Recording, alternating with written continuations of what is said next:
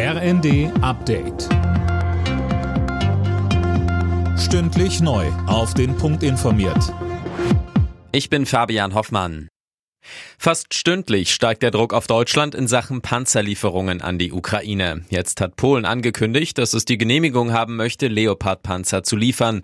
Deutschland als Herstellerland muss da sein Okay geben. Die zögerliche Haltung von Bundeskanzler Scholz in der Frage wird mittlerweile auch zu einer Belastungsprobe für die Ampelkoalition. Der grünen Politiker Anton Hofreiter sagt bei Phoenix, In einem Krieg muss man entschlossen handeln. Nicht? Der Krieg findet jeden Tag statt seit inzwischen bald einem Jahr und da hat man halt nicht Monate oder Jahre lang Zeit zum Überlegen. In Krisen ist es selten der Fall. Man muss überlegen, aber dann entschlossen handeln und der Zeitpunkt ist eigentlich längst gekommen. Die EU hat ihre Militärhilfe für die Ukraine erneut aufgestockt um weitere 500 Millionen Euro. Die seit Beginn des russischen Angriffskriegs bereitgestellte Summe erhöht sich so auf 3,6 Milliarden. Damit werden gemeinsame Waffenkäufe und Munition finanziert.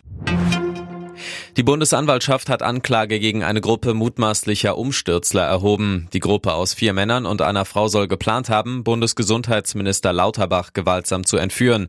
Die Verdächtigen aus dem Reichsbürgermilieu sollen laut Anklage darauf gesetzt haben, dass es in Deutschland daraufhin zu bürgerkriegsähnlichen Zuständen kommt. Die Anklage lautet unter anderem auf Vorbereitung eines hochverräterischen Unternehmens gegen den Bund. Rama ist die Mogelpackung des Jahres 2022. Eine Mehrheit der Verbraucher stimmte bei einem Online-Voting der Verbraucherzentrale Hamburg für die Margarine. Sie wird seit letztem Jahr mit 400 statt 500 Gramm Inhalt zum selben Preis angeboten, in einer gleich großen Dose. Bei der Handball-WM hat die deutsche Nationalmannschaft die erste Turnierniederlage kassiert. Zum Abschluss der Hauptrunde gab es gegen Norwegen ein 26 zu 28. Das Viertelfinalticket hatte Deutschland schon sicher. Dort geht es nun gegen Rekordweltmeister Frankreich. Alle Nachrichten auf rnd.de